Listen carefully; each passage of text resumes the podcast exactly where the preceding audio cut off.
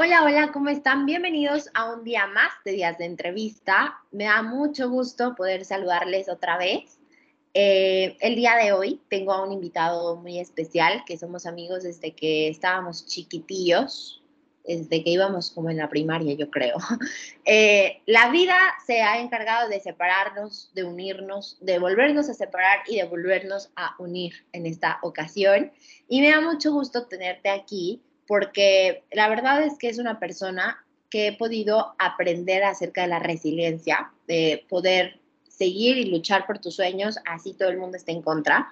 También es una persona que me ha abierto muchas puertas y yo se las agradezco muchísimo, siempre voy a estar eternamente agradecida con él. Y, y bueno, no les digo más, él es uno de los mejores amigos que Dios me ha dado, así que le doy las gracias hasta la Ciudad de México, hasta la Facultad de Ciencias Políticas de la Universidad Nacional Autónoma de México. Le doy la más cordial bienvenida a Emanuel Betanzos. ¿Cómo estás, querido? Bienvenido.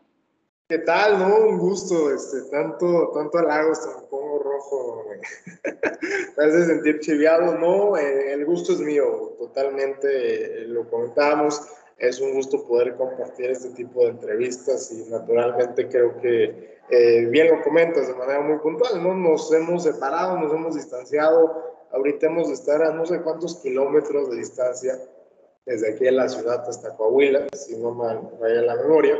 Entonces, te este, digo, híjole, pero tenemos también estas herramientas que nos ayudan mucho también para poder comunicarnos, para poder interactuar. Creo que en este tema de la pandemia, sobre todo, hemos dado mucho uso a cada una de ellas.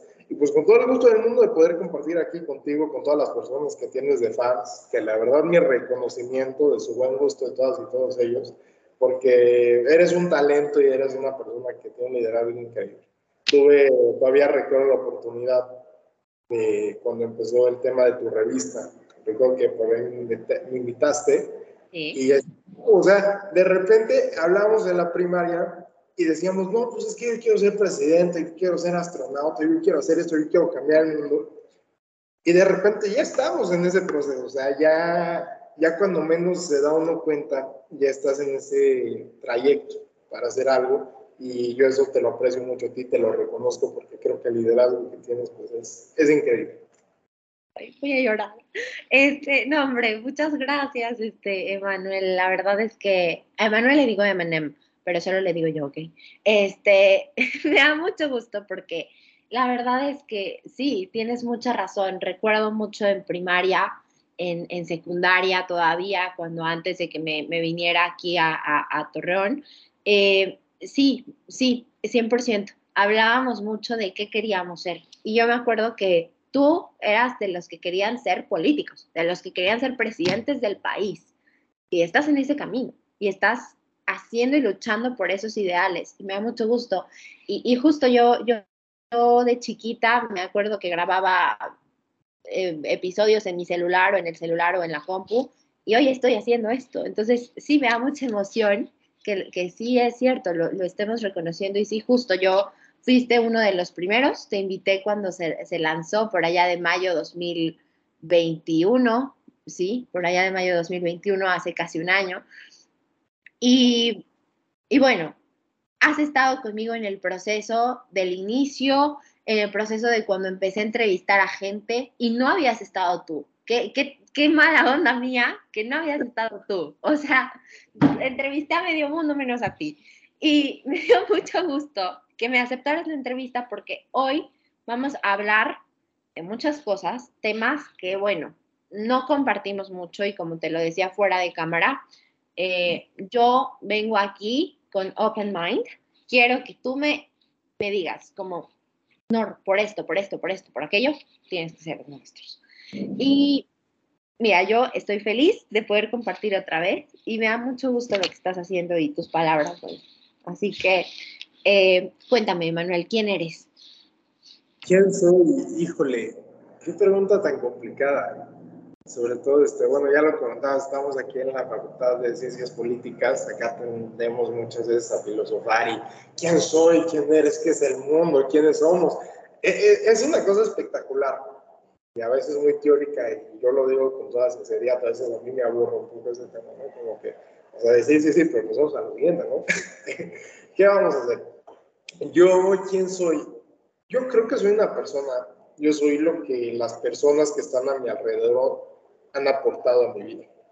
Eh, naturalmente todo lo que la gente me ha dado, me ha enseñado, para bien o para mal, y que ya yo tengo en mi raciocinio esa capacidad de distinguir entre qué cosas quiero recuperar y qué no. Entonces yo creo que soy eso, ¿no? Soy, soy lo que las personas a mi alrededor me han enseñado soy lo que mis errores me han enseñado, de lo que he aprendido, lo que sigo aprendiendo y lo que voy a aprender. Soy una persona que, lugar donde voy, yo siempre lo digo, o sea, yo sé que me voy a equivocar, soy un ser falible, naturalmente voy a cometer errores, pero yo siempre tomo esos errores para poder aprender. Creo que el aprendizaje constante y el cambio que uno puede tener día con día es parte de este carácter progresivo que deberíamos de tener todas las personas. ¿Qué más soy? Soy rebelde, necio, obstinado en ocasiones. Eh, no me considero radical, pero a veces lo comento, soy radical siempre que sea necesario. Eso lo comento, hay momentos en distintas coyunturas, ya sea políticas, sociales o personales, donde uno se tiene que aferrar a sus raíces, a esas raíces que tiene. Entonces, yo, por ejemplo, lo pongo aquí nuevo el ejemplo de UNAM. La UNAM es una escuela que es laica y que al tener mucha teoría, muchas veces ponen, ponen a contrapié o de alguna manera te empujan a dejar una religión o te empujan a dejar de creer en algo, en Dios. Yo personalmente no lo he dejado de hacer, yo respeto a quienes lo han dejado de hacer, a quienes no creen, pero yo, yo siempre me he aferrado, ¿no? O sea, yo aquí siempre lo he dicho, yo creo en Dios, bueno, en Dios Padre, Dios Hijo y Espíritu Santo, soy una persona católica, eh, no sé si en el estricto sentido radical, pero soy creyente y, lo manejo. Entonces es, parte de quién soy. Y soy alguien abierto, abierto al cambio, abierto a la crítica. Nunca me ha gustado callarme. Bien lo sabían ahí en la primaria, en la secundaria este, cada rato me tenían en la dirección porque decían, ay, este niño Betanzo otra vez. Sí. con la directora. Yo les decía, pues sí, o sea, me peleo, pero porque yo creo que hay cosas que se tienen que cambiar. Y uno no puede ser sumiso, y uno no puede subordinarse a una razón absoluta. Debe haber esta, este criterio que nos permita criticar, que nos permita aportar, pero siempre con argumentos. Es una rebeldía justificada, con causa. Entonces, pues es un poco de quién soy. ¿Quién es Emanuel Betanzos? Y ya lo irán escuchando por acá en la entrevista. Claro, sí, 100%. Y, y sí, justo, yo creo que eras una persona desde chiquitillo, yo me acuerdo que siempre, no siempre, pero sí muchas veces estuviste con Miss Mariana en dirección sentadillo ahí, como diciendo, híjole, me acabo de, pero algo que se reconocía y que yo le reconocía a esas personas es que se atrevían, número uno, a cuestionar, o sea, decir, así no es, ¿no? Pasaba mucho que, que ahora que entré a derecho y que me doy cuenta que, que nos ponen tantas cosas inconstitucionales la escuela, yo digo, alguien tenía que haberles dicho que no me van a poder sacar del colegio porque traigo un moño de color rosa. O sea, y es algo que ustedes hacían. Y yo decía, wow, o sea, qué impresionante porque yo no me atrevía, o sea, y, claro que, es algo que se aprecia y se admira de los demás. Eres una persona rebelde, sí, 100%, yo creo que sí, te, te, te pones en contra de lo que es, de lo que para ti, lo que tú crees que no está bien, y está bien, o sea, defiendes tanto tus pensamientos, tus razonamientos, todo, que hace que hoy seas una inspiración para más de mil chavos en, la ciudad, en, sí, en la Ciudad de México y zona de los volcanes en, el Estado de México. Eh, sin duda es muy bueno. Chameando por la 4T, eh, presidente de Alternancia Juvenil por México del Estado de México, son dos de tus características, son dos de tus, como Emanuel Betanzo, si piensas en eso. Sin duda, a ti te agradezco porque tú fuiste el que me conectó con Alternancia Juvenil cuando yo fui dirigente de aquí de Coahuila. ¿Qué se siente que ahora tú seas uno de los líderes que mueven a la juventud en Chalco. Bueno, en el Estado de México, no nada más en Chalco, pero... Sí, eh, híjole, pues es, es un tema de, de, matices. Yo creo que eh, cuando tuve la oportunidad, yo recuerdo empezamos el proyecto Alternancia Juvenil justamente por una muy fuerte disidencia que hubo en otra organización y que nosotros junto con varios jóvenes coincidimos y levantamos la voz y dijimos es que esto no es correcto. No hay procedimientos, hay ciertas irregularidades en lo que está pasando y no hay un respeto en nuestro trabajo. Entonces nosotros eh, a partir de ello dimos el pie para crear Alternancia Juvenil y yo empiezo naturalmente eh, como secretario de organización política a nivel nacional en Alternancia Juvenil. Entonces yo empiezo a ver en el mapa y digo, bueno, necesitamos liderazgos de todas las corrientes políticas, porque yo creo, o sea, algo que tenemos los jóvenes es que si bien ya tenemos alguna tendencia política, también estamos para formarnos políticamente en esta edad, entonces seguimos adquiriendo ese conocimiento. Y yo siempre he tenido un respeto con aquellas personas que buscan el bien común o el bienestar de la población, del sector por el que luchen, antes que cumplir con cualquier interés personal o con cualquier ideología. Entonces, yo digo, bueno, a ver, conozco a Norma acá, conozco a tal persona acá en conozco a tal persona acá, acá y acá. O sea, era parte de mi chamba que tenía que hacer. Ahora en el Estado de México, yo me salí de Alternancia Juvenil, ya no somos Alternancia Juvenil por México, solo, solo somos Alternancia Juvenil, es uno de los cambios nuevos que trae un cambio de fondo muy importante.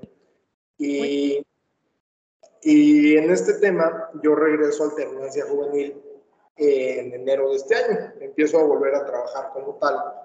Y yo hablaba con el equipo nacional y le decía, o sea, yo quiero estar en el Estado de México porque es donde resido, pero yo quiero hacer una política distinta, porque es lo que yo siempre me he animado. Creo que eh, el sistema político de nuestro país, muchos países, tiene una amplia cantidad de efectos.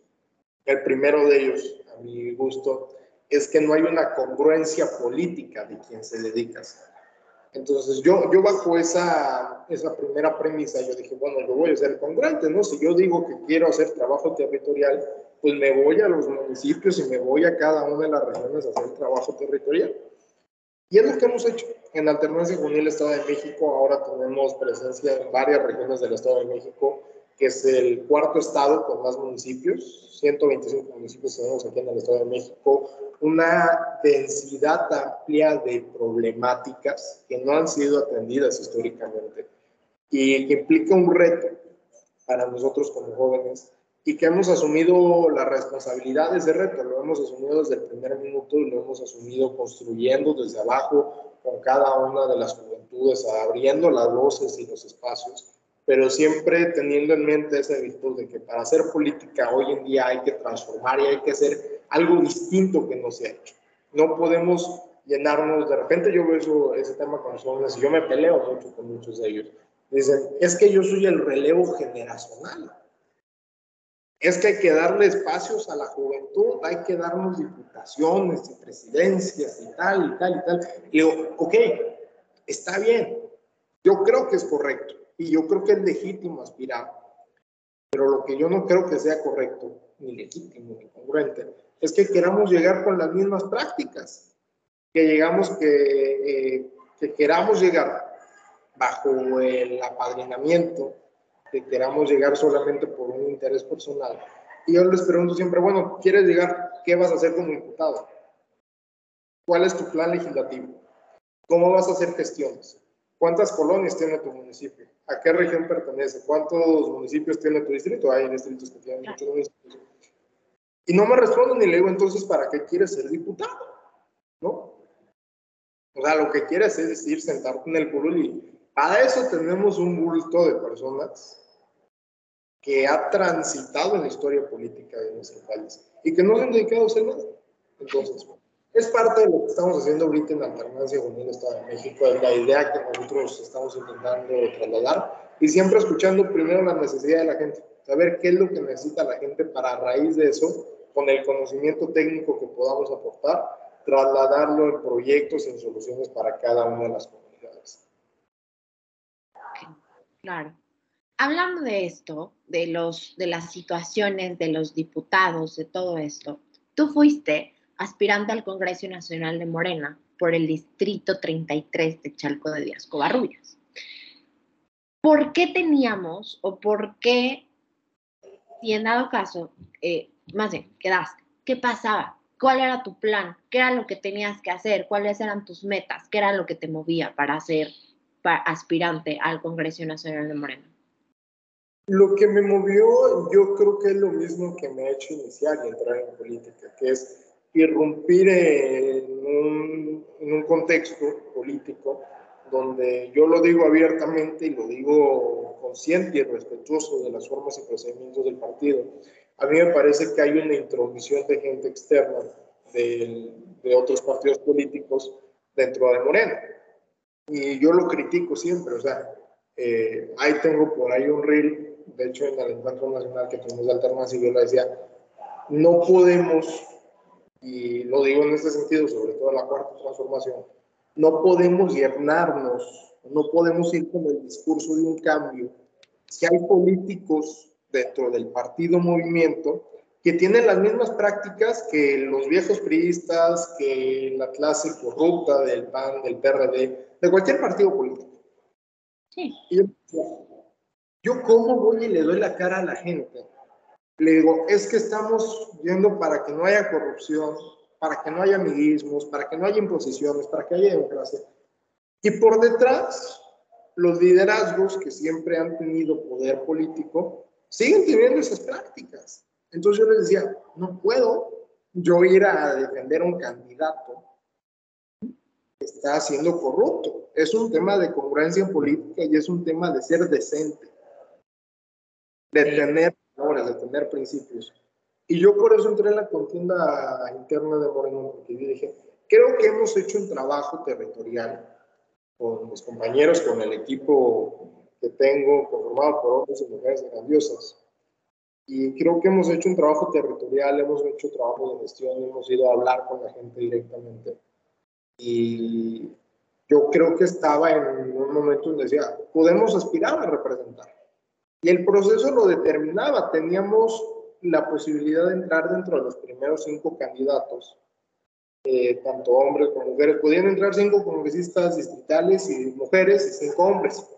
En total Y dije, bueno, el proceso quizás nos da una oportunidad de poder entrar. Y dije, vamos a entrar. ¿Cuál era el plan? Recuperar la base y la esencia de Moreno y que es algo que yo creo que cualquier persona que esté afiliada y que tenga simpatía a un partido político le debe preocupar, que se esté cumpliendo con la esencia del partido político, que se esté cumpliendo con eso que prometió, con eso que lo construyó al partido político. Y ese era el principal ideal, abonar a la construcción desde un diálogo transversal con todas las fuerzas políticas del distrito y posteriormente el Estado de México y posteriormente a nivel nacional esa era una primera fase. Una segunda era representar las principales inquietudes de la gente en la contienda interna de Morena, qué es lo que la gente piensa que se podría hacer.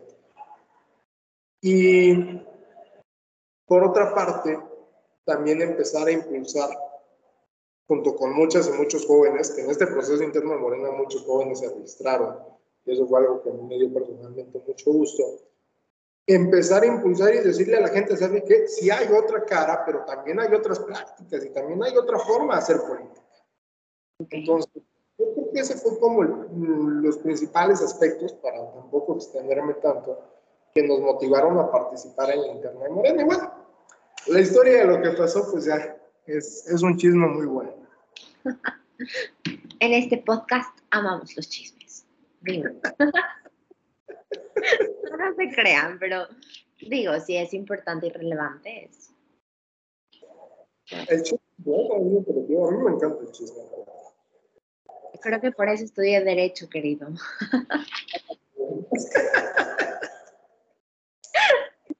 Se nos paga con chisme y con... Nos mueve. Nos mueve el chisme. Por eso está Días Online. Pero bueno, sin duda alguna, Creo que, creo que sí. Eh, mira, yo algo que siempre em, supe es que este podcast iba a ser muy difícil, este en específico, por la diferencia de ideologías que tenemos, ¿no? Eh, y sin duda alguna, yo creo que la situación que estamos eh, viviendo actualmente en México, no me vas a dejar mentir, pero no es la más adecuada, querido. Y durante muchos años nos hemos dado cuenta de sí, exactamente han habido deficiencias de todos los partidos políticos, han existido mucho el amigajo, mucha la situación de no tener la meritocracia, de no poder decir, a ver, yo vengo aquí porque soy buen para ser diputado, para ser un senador, para ser un magistrado, soy mejor que tal persona. Y de verdad que sí, yo creo que los, las situaciones que luego tenemos a cada personaje en los curules, en las cámaras, de en las cámaras, tanto de diputados como de senadores, eh, es impresionante la situación de todo el, a lo largo de la historia, no nada más eh, del pasado, sino también del presente, estar viendo. ¿Qué pasa o por qué rayos como partido se quedan tan estancados en el pasado? O sea, sí, comprendo que tenemos que aprender de la historia para no volverla a repetir, pero ni aprendemos, la repetimos y nomás no avanzamos. ¿Por qué, querido? Yo creo que es un tema de dimensiones y de perspectivas. De inicio, yo partiría del hecho, yo no creo que haya una mejor o una peor persona para ser diputados. Creo que el carácter técnico adecuado sería debatir hasta dónde el diputado tuvo la capacidad política y la capacidad técnica para representar a sus representados, representadas de su distrito o quienes sean plurinominales, pues de su circunscripción. Y yo, yo partiría de ese hecho. Eh, conozco un poco el tema legislativo, no mucho, pero eh, lo que yo he visto, eh, particularmente en los congresos, es que hay discusiones muy arduas y a veces técnicas y a veces más políticas. Yo, por ejemplo, eh, recuerdo diversos capítulos de la legislatura pasada donde hubo un diálogo frontal y un diálogo técnico en diversos temas e iniciativas jurídicas. Por ejemplo, en el Congreso mucha gente dice, oiga, pero es que nunca legislan, que no sé Y yo les digo, bueno, es que si vieran las comisiones que si vieran todo el trabajo legislativo que hay detrás. Hay muchos diputados y diputadas que sí se hacen los que la Virgen les habla, ¿no? También hay que decirlo. Pero creo que también hay un trabajo legislativo importante y yo lo vi ahí, de repente veíamos y decíamos, oye, es que cada comisión tiene como 200 iniciativas paralizadas. Y desde hace años, una de las iniciativas que hemos pugnado mucho con varios jóvenes es la Ley General de Juventudes que lleva no sé cuántos años, precisamente. Me parece ser que lleva más de 10 años que está en el Congreso y que no se ha podido legislar en la materia. Apenas en la legislatura anterior hubo la oportunidad de que se reformara la materia constitucional de la Cámara de Senadores, no mal recuerdo, para legislar en materia de juventud y fue un paso importante.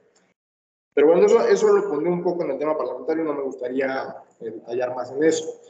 El tema del pasado, eh, ¿por qué nos quedamos en Morena tanto en el pasado? Yo creo que es justo, como lo comentaba, un tema de dimensiones. Me voy con el tema de seguridad. Muchos de los cárteles de droga, de narcotráfico que hay en la actualidad, tienen problemas de fondo que se apegan a cuestiones que pasaron hace 10, 20, 30 años. Empiezo por algunas de ellas.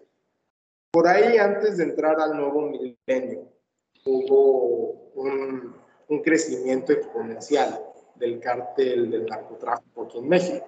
Se empezaron a tejer ciertas redes de narcotráfico que posteriormente se fueron profundizando y agraviando. Llega por ahí el sexenio de Fox y hay muchas voces habría que verlo también en tema jurídico, la veracidad y también con base al proceso que hay aquí en nuestro país.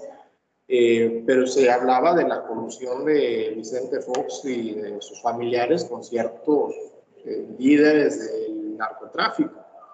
Y bueno, ahora que está con este tema de que quiere hacer una empresa de marihuana, yo, yo ahí, por ejemplo, soy muy reservado, no soy tan progresista. Yo no soy de los que piensa que la marihuana se debería de legalizar. Y tengo un debate muy profundo en ese, en ese tema. Entonces, eh, a partir de ello, eh, hay una transición de cómo empieza a crecer el narcotráfico. En el sexenio de Calderón, pues ni se diga, hay una supuesta guerra contra el narcotráfico que cuando uno se pone a leer las estadísticas, más allá de la grilla, yo puedo grillar mucho de Calderón y yo siempre grillo mucho de Calderón y tengo opiniones muy este, en contra del señor. Pero cuando uno lee las estadísticas cuando uno lee la forma y las estrategias y los acuerdos y cómo funcionó el ASPEN y cómo hubo una coordinación con los Estados Unidos y cómo se perdió un, o sea, hubo, hubo un episodio importante donde un contingente o un grupo de fuerzas especiales que tenía en ese momento el ejército mexicano, se extravió. Y tú dices, bueno, ¿cómo pasa esto? O sea, no, no, no, no, no, no te cabe en la cabeza cómo se extravía un contingente o un grupo de fuerzas especiales. Y de repente ese contingente o ese grupo de fuerzas especiales empezó a aparecer varios de sus miembros en células de narcotráfico. Y en el sexenio de Peña Nieto hay una profundización también del tema de las drogas, el crimen organizado. En Calderón también hubo una cúspide del tema de los feminicidios, que es un tema que, es este, que no se ha tocado, y lo digo también con toda la severidad. Y ahora llega el sexenio de Andrés Manuel.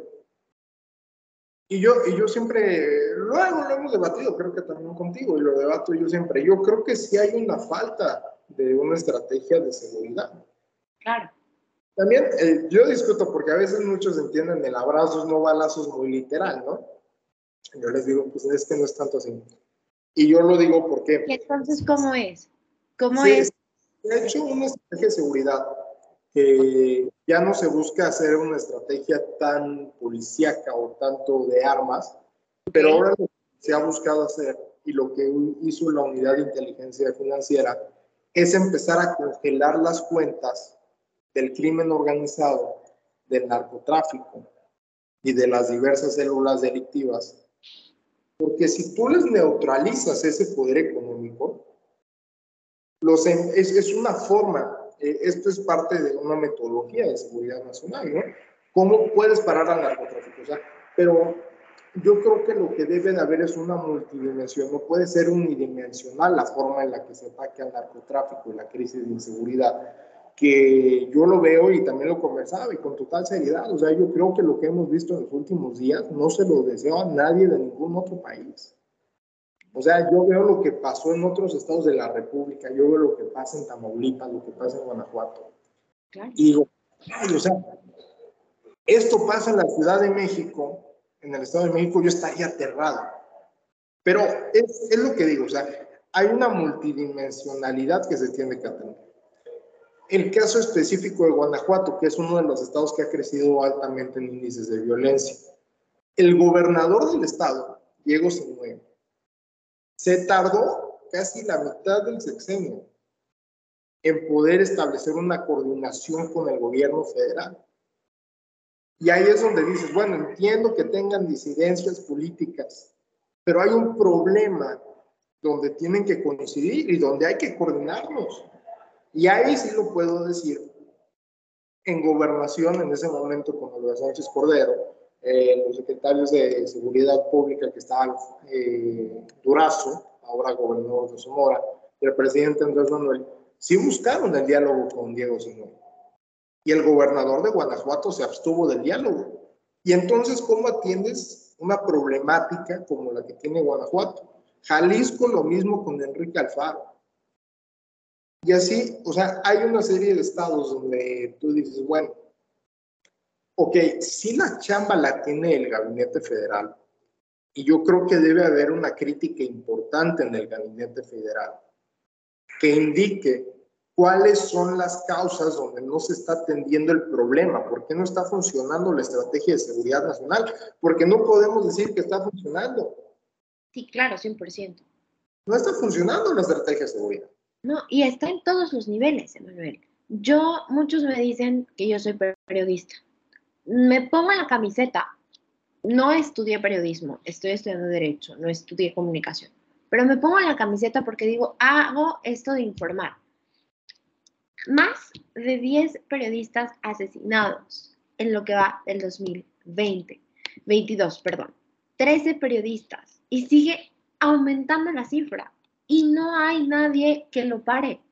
¿Qué pasa? Yo entiendo, eh, la, te escucho lo de la estrategia de abrazos, no balazos, te comprendo, vale, está bien, congelen en las cuentas, está bien, pero ¿qué pasa con lo terrenal, como bien dijiste? O sea, ya, se congelan las cuentas. ¿Y qué pasa con aquellas situaciones en donde la misma Guardia Nacional va al Zacatecas o a San Luis Potosí a sacar a las personas de sus eh, municipios, de, ¿saben qué? Recojan como, como en, en la Segunda Guerra Mundial, ¿saben qué? Tienen 20 minutos, saquen todo lo que puedan y vámonos, porque viene el crimen organizado.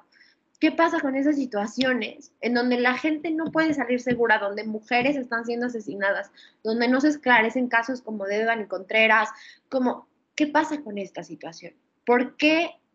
¿Y por qué no se, se sigue empeñando en que esa situación no funciona, en que no está funcionando? ¿Por qué se sigue empeñando? Yo creo eh, el tema de desplazamientos forzados es un tema muy rudo y muy crudo que hay que tocarlo con mucha cautela. El tema de feminicidios, el tema de los periodistas asesinados son temas fuertísimos. Y como te decía, yo creo que ahí hay que atender a todas las dimensiones del problema, no solamente a uno.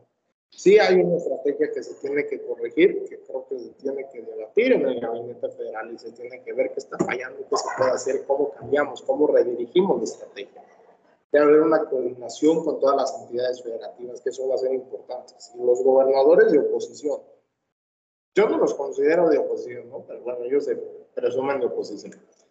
Si estos gobernadores de otros partidos políticos, PRI, PAN, PRD, Movimiento Ciudadano, no se abren al diálogo, yo veo muy complicado también que haya una estrategia federal definida. Ese sería un punto. Otro, el ingreso de armas de Estados Unidos a México es un tema que se necesita controlar, sí o sí. Y yo lo digo porque luego veo a los estadounidenses que ponen estas alertas de viaje, que no se puede este, viajar a ciertos estados del país y que afectan la economía mexicana. Claro. Y yo lo pienso y digo, ojalá sí como ponen esas alertas de viaje, pusieran filtros en sus aduanas y en sus fronteras para que no entraran esas armas homicidas a nuestro país. Porque si se les deja de dar armas al crimen organizado, si se le quita el dinero al crimen organizado, y si se puede hacer una estrategia complementaria de inteligencia, que es algo que yo creo que se necesita, yo creo que habría una estrategia de seguridad definida y habría una contención del problema inicialmente para después paulatinamente reducirlo. Me faltan muchos elementos técnicos para mencionar aquí, pero tampoco puedo dar este, una explicación amplia. Pero yo creo que es parte de estas dimensiones que se tienen que tratar. El tema de que se cierre el ingreso de armas de Estados Unidos a México es necesario. Ahora mismo hay, una, hay un proceso legal en Estados Unidos inició la Cancillería mexicana para demandar, bueno, según yo sí es demanda, igual y ahí se me están confundiendo los términos jurídicos, pero según yo sí es demanda a las empresas norteamericanas productoras de armas y a distintas personas ligadas en ese tema para que se les penalice, o sea, para que, para que se haga este juicio, para que se le dimensione también la problemática que es lo que para ellos es un negocio, para nosotros son muertes, funerales y se traducen en cómo las familias empiezan a destrozarse. O sea, es un problema que rompe con el tejido social. Entonces, esa es una dimensión importante. Y el tema de los periodistas.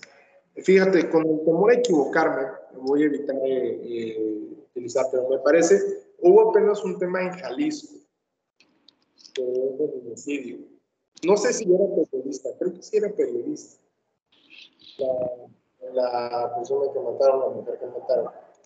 Y ayer sale la Fiscalía de Jalisco, de Enrique Alfaro, a decir es que, ¿qué creen? Que las pintas que estaban enfrente de su casa de amenazas de muerte, que, ellas, que, con, que coincide esa grafología o la letra con la de la persona, o sea, la mujer que mataron. O sea, hay un proceso de revictimización, o sea, es como la víctima tuvo la... Y es como de, o sea, ¿en qué mundo estamos? O sea, ¿a quiénes nos están protegiendo?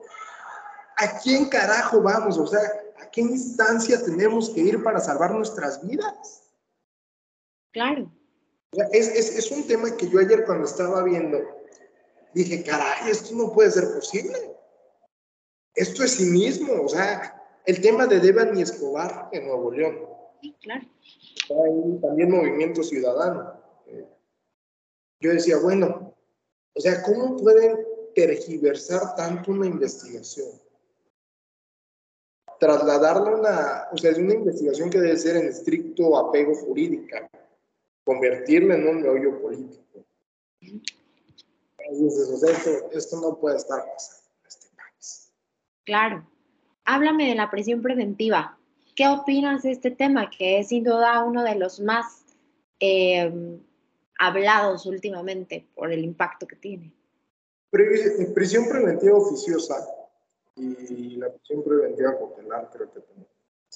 Este, me parece, tiene que ver con un tema. Hubo hace no mucho tiempo en el Senado, también recuerdo una iniciativa de una senadora para debatir y profundizar en el tema de la figura de arraigo, que la figura de arraigo se correlaciona con este tema. México tiene un problema gravísimo de procuración de justicia. Y hay que decirlo con todas sus letras. Y esa es otra arista del tema de seguridad. Si no se ha podido complementar la estrategia de seguridad es porque no hay un sistema judicial eficiente. De todos los poderes de la federación, el más corrupto es el judicial y no tengo ningún problema ni titular de decirlo. Y el que hoy está de fiscal, Gerson para mí es un tipo que deberían de haber removido desde hace tiempo. Es un impresentable. O sea, y yo lo digo, o sea, no, no, no, no puedo, no puedo concebir el tema y no puedo debatir políticamente esos temas. Porque cuando tú ves que las personas asisten al MP y te echan más la culpa a ti que fuiste asaltado que al asaltante, entonces tienes un problema gravísimo, tienes un problema que no se está atendiendo. Entonces, el sistema judicial tiene esta problemática y hay algo que ha pasado en nuestro país. Hay muchos, muchas personas inocentes y lo digo con esas palabras, inocentes, en las cárceles mexicanas, que son utilizados como chivos expiatorios. Sí, claro. Y hay personas que ni siquiera se les ha iniciado un juicio y llevan 10 años en la cárcel. Claro. Y lo digo, yo he tenido la oportunidad en estos recorridos territoriales que hemos tenido de platicar con muchas personas y algunos de ellos nos han comentado este tema de familiares, amistades que tienen en la cárcel y que los usan de chivos expiatorios. Y tú dices, caray, o sea, ¿cómo puedes tener a alguien recluso, privado de su libertad, de sus derechos, de estar con su familia por más de 10 años y ni siquiera le has empezado o ni siquiera ha iniciado la etapa de juicio, o sea, lo tienes en prisión preventiva. Claro. Es que es ilógico. Entonces, el tema de la prisión preventiva también tiene ciertos riesgos, y yo creo, hoy lo decía en la mañanera, ciudadano presidente, hay un peligro, porque por la misma corrupción del sistema judicial, se da que salgan personas nefastas sobre todo los, de, los delincuentes de cuello blanco, que nosotros llamamos, que salgan de la cárcel, o sea, pasan, salen, y ya no se les hace nada. Ahí está Emilio Lozoya, ahí está Salvador Cienfuegos. ¿Cuántos criminales que robaron, hurtaron las arcas de la federación, de los estados, de los municipios? Entran y salen de la cárcel como por Juan por su casa. Es como, bueno, vengo, firmo y ya me voy. Rosario Robles. Caray. Entonces, si hay un peligro y habría que establecer una discusión jurídica profunda de qué tan bueno es quitar la prisión preventiva oficiosa, pero yo creo que se tiene que tipificar los casos en los cuales se tiene que hacer esta, esta situación y que esperemos que las instancias correspondientes puedan legislar en la materia. Claro. Es, lo que y, yo creo que, mira, más allá de que eso existe la presión preventiva justificada, y creo que cuando hablamos de la presión preventiva justificada puede ser mejor que la oficiosa, porque como bien lo dices, hay muchos, muchos que son usados como chivos expiatorios que ni, ni cometieron nada, y por el trabajo de los, de los, de los policías, de la pésima situación que tiene la Procuraduría de la Justicia, o sea, son muchas cosas que hacen que mucha gente inocente esté ahí adentro. Eh, y sin duda yo creo que es, es bueno. Yo estoy a favor de que se quite, yo lo digo así, yo estoy a favor de que se quite la presión preventiva oficiosa. Creo que si hay que justificarla para que sea presión preventiva justificada, necesita chambear, necesita echarle trabajo el, Ministerio Público y todas los demás, las demás instancias que tengan que ver con el caso.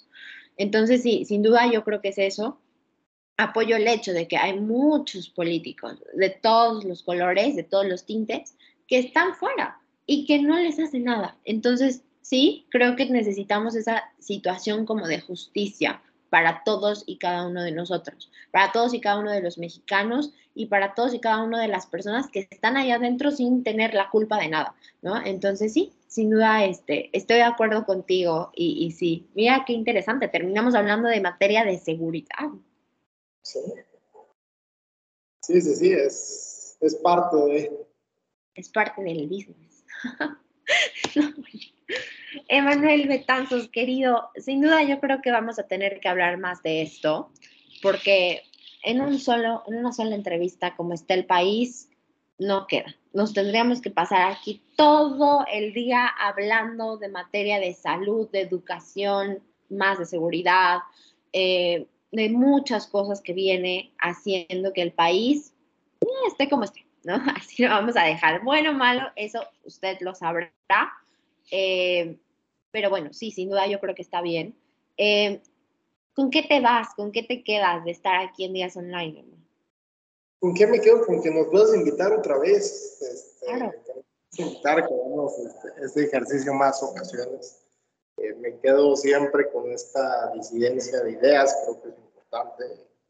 Este, ya lo habrán visto, ya lo podrán escuchar con las personas que nos alcancen hasta acá, hasta el final del podcast. Este, quienes alcancen, pues ahí que nos digan y les invitamos un café o algo para conversar también, entre todos hablamos. Y, claro. y hacemos algo. Entonces, este, no, yo, yo te agradezco mucho, la verdad, el tener la oportunidad de poder compartir aquí ideas y pues fundamentalmente también esta oportunidad de volver a hablarnos después de tanto tiempo, poder estar en contacto, sería lo principal que me lleva. Claro, no. Y, pues sí, la verdad es que yo también me quedo con la situación de que nos volvamos a ver, de que podamos volver a hacer este ejercicio. Eh, como pudieron ver, sí hay disidencia de, de ideas, pero yo creo que el respeto eh, va de por medio y yo le decía que por política no nos vamos a pelear es lo más absurdo del mundo, lo más estúpido del mundo es pelearse por política. Gente que ni conoces, peleándote con gente que conoces. Eh, no, yo le decía que el día que se case y no me invite, ahí sí, ahí sí va a haber pelea. Pero si no, no. Ya pronto. Ya pronto, ya pronto. Ya pronto, ya pronto, sí, ya, ya le pedí el, el ser madrina de algo. Este, pero sí, sin duda alguna, yo creo que es lo más estúpido que se peleen por política. Creo que cuando estás abierto a la conversación, cuando puedes entrar en decir, a ver, me voy a desligar tantito de mis ideas para poder comprender que abres tu mente, te genera un diálogo muy rico y mira, no terminamos peleados, no terminamos gritados, no terminamos nada y yo terminé aprendiendo acerca de la seguridad, de, de materia de seguridad y yo creo que espero que tú también. Así que pues bueno, Emanuel, para mí es eh, un placer mucho volvernos a ver, volvernos a juntar, volvernos a estar y bueno, que estés aquí en Días Online, para mí es un honor. Muchísimas gracias, Emanuel. A ti y a todas las personas que nos escuchan, el gusto es mío y siempre que aquí lo necesiten vamos a estar. Claro que sí. Muchas gracias, Emanuel, pero sobre todo muchas gracias a usted por escucharnos, por llegar hasta aquí. Me da mucho gusto que podamos seguir entrando en contacto. Quédese para más episodios. Mi nombre es Norma Díaz y yo lo espero en el siguiente Días de Entrevista. Muchas gracias. Cuídese. Adiós.